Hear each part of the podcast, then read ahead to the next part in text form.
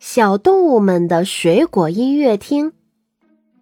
秋天到了，小猴的果园里结满了水果，有粉嫩的水蜜桃、绿色的西瓜、红红的苹果、水嫩的鸭梨、晶莹的葡萄。小猴兴奋地穿梭在果园里摘水果。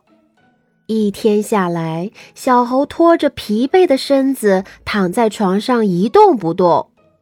水果太多了，怎么也摘不完。第二天，小动物们知道了，都来帮小猴摘水果。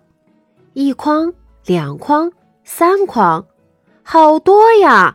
筐子都装不下了，这可怎么办呢？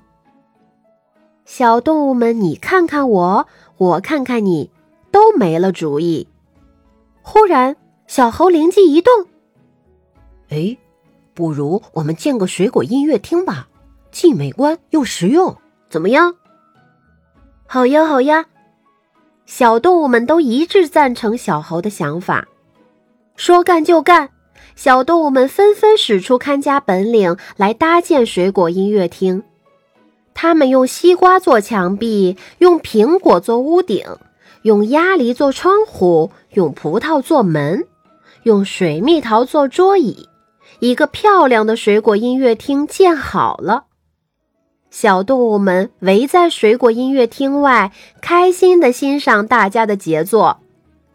过了一会儿，小猪从家里拿来音响设备，小兔拿来酒水，小熊拿来零食，一场属于小动物们的音乐会开始了。